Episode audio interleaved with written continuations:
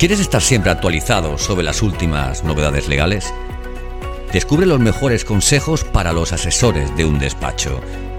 Bienvenido, bienvenida al podcast de Conocimiento Asesor.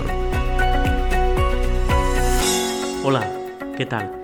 Bienvenidos a todos. Yo soy Eloy Rodríguez Mirach, soy abogado y hoy os voy a hablar un poco de la nueva ley de startups y las oportunidades que dicha ley brinda. Bueno, en primer lugar, entiendo que es muy importante referirse a la ley de startups para entender de dónde proviene dicha norma.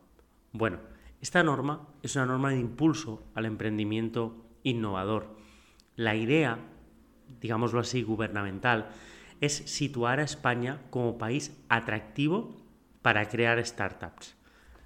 La idea sería que, digamos, se haga un impulso a la inversión en el talento y a la innovación, además de positivizar la startup. Según el propio texto legal y los documentos del proyecto de Moncloa, estas empresas serían la base de la nueva economía digital. Por tanto, se habla también del potencial para crecer y para hacer crecer la economía que tienen las startups. Y del mismo modo, se alude a los problemas que tienen de financiación iniciales. Es decir, en definitiva, tenemos que tener en cuenta que una startup de desarrollo tecnológico innovador no deja de ser una empresa que en un principio, y sobre todo en los primeros años, va a tener que investigar a fondo para innovar y para realmente tener un producto válido, pero que muchas veces le puede llegar a costar uno, dos, tres, cuatro, cinco años hasta llegar a tener ese gran producto que se puede llegar a vender por todo el mundo. Los motivos de esta ley no son otros que el plan de recuperación, transformación y resiliencia. En definitiva, su antecedente directo es la ley Crea y Crece, pero la motivación es realmente la misma. La idea vendría siendo, tal y como se explicaba en la ley Crea y Crece, dinamizar y de algún modo, digamos, dar un paso hacia adelante en cuanto a las sociedades. Tenemos que tener en cuenta que nosotros tenemos en la cabeza y en nuestro ordenamiento jurídico todo lo que tiene que ver con la ley de sociedades limitada, con la ley de sociedades de capital, en definitiva.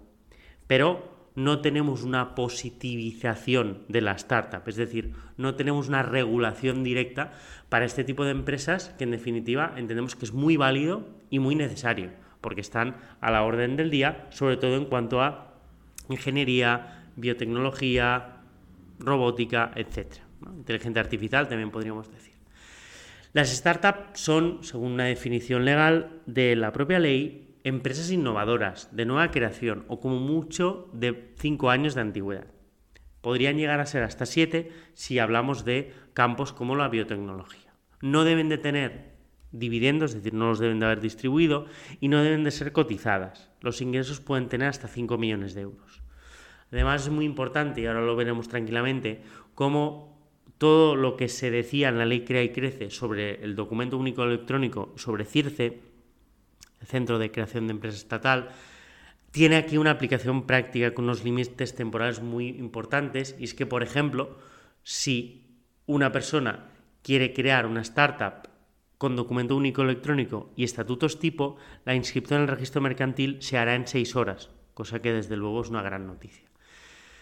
Además de todo esto, lo que se quiere implementar con la nueva ley de startups es eh, incentivos para emprendedores y para trabajadores y, digámoslo así, dar un régimen fiscal mucho más favorable. Para empezar, para que se hagan una idea, el impuesto de sociedades se reduciría del 25% al 15% durante cuatro años. Se permitiría aplazar deuda tributaria sin intereses ni garantías y también se eliminaría la obligación de pagos fraccionados, además de elevar la base de deducción por inversión de 60.000 euros a 100.000 euros anuales. Para los trabajadores se eliminaría la doble cotización a la seguridad social durante tres años para aquellos emprendedores que además de, digamos, emprender en una startup, tengan empleo por cuenta ajena. Por otro lado, tenemos el tema de la inversión extranjera y la fidelización del talento. Tenemos que decir que una de las cosas que realmente le iría muy bien a nuestro tejido empresarial, en nuestra economía, fuera eh, tener inversión extranjera y que el talento, quizás nacional, quizás internacional, lo pudiéramos retener. En este sentido, se eliminan requisitos burocráticos para los inversores que no vayan a residir en España. De este modo, no tendrán que tener NIE, es decir, no tendrán que tener ese trámite de residencia superado, sino que bastará con conseguir un NIF, número de identificación fiscal, para poder crear empresas a través de CIRCE y de DUE. A nivel retributivo, se intenta que las startups puedan retener el talento y eso lo hacen flexibilizando la generación de autocartera de las propias sociedades y mejorando la tributación a la retribución mediante las acciones o participaciones sociales propias. Se trata un poco también de facilitar la llegada de trabajadores cualificados a empresas emergentes. Yo personalmente dudo mucho que sirva o que tenga mucho impacto el retribuir mediante acciones o participaciones sociales, aunque desde luego sí que es cierto que si la startup tiene mucho futuro y es muy evidente que resuelve un problema del ciudadano, eso sí que puede tener cierto sentido. ¿no? En definitiva, yo creo que también se tratará de cómo el propio empresario le venda la retribución al trabajador. Además de todo esto, tenemos que tener en cuenta que la ley fomenta cierta ayuda pública estatal al emprendimiento y es que hay que tener en cuenta que las administraciones públicas tienen potencial de arrastre al emprendimiento a través de, de la contratación pública. Podemos estar de acuerdo en que si una startup es contratada por una administración pública o consigue un contrato público, quizás podríamos llegar a decirle que le ha tocado la lotería en el sentido de su supervivencia. ¿no? Si una startup ya, digamos, arregla un problema de una administración pública, es que quizás esa empresa ya tiene un valor, un valor intrínseco que va a afectar de forma muy positiva a nuestra economía. La ley además facilita convocatorias para el diseño de soluciones innovadoras que resuelvan problemas o necesidades en el desempeño de sus funciones. Esto es realmente un concepto muy válido, que entendemos que es muy positivo y que es muy bueno, pero no deja de ser, y lo queremos dejar aquí como un poco de crítica, que de forma bastante paradójica los abogados los procuradores en toda España tenemos un sistema, sistema LexNet, que parece diseñado para Windows 95. Así que quizás, y esperemos que así sea, la nueva ley de startups sirva para que alguna startup mejore el programa de LexNet, sea algo que no se cuelgue, sea intuitivo, funcione bien y quizás deje de tener esta interfaz que es tan absolutamente fea y que realmente, eh, digamos, desmotiva a cualquier profesional que acabe de colegiarse.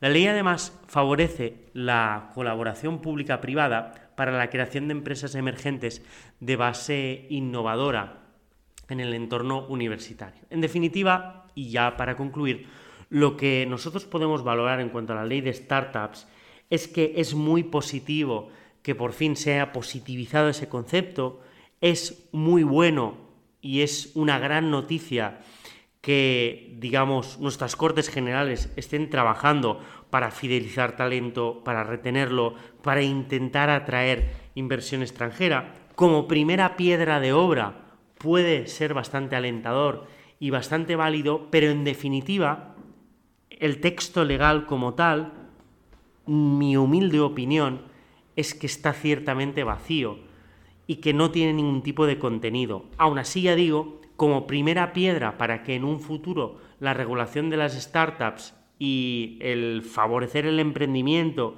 y el favorecer el I más D más I, la innovación y el desarrollo puede llegar a ser algo genial, puede llegar a ser una gran noticia para nuestro tejido empresarial, no deja de ser que hoy en día lo que tenemos encima de la mesa es una norma que, en mi humilde opinión, no tiene ningún contenido y de entrada no va a servir para mucho. Pero ya digo, creo que poner la primera piedra puede ser la base de, en definitiva, quizás, y esperemos que así sea, una gran obra y que perdure para muchos años. Espero haberles sido de mucha ayuda y nos vemos en la próxima ocasión. Gracias por escuchar este nuevo episodio del podcast de Conocimiento Asesor. Si te ha gustado este contenido, escríbenos una reseña en Apple Queremos saber tu opinión. Valora el capítulo, compártelo, súmate a nuestro podcast, haciendo que otros profesionales como tú lo conozcan. Y sobre todo, no olvides seguirnos en tu plataforma de podcast habitual para ser el primero o la primera en enterarte de los nuevos episodios de Conocimiento Asesor.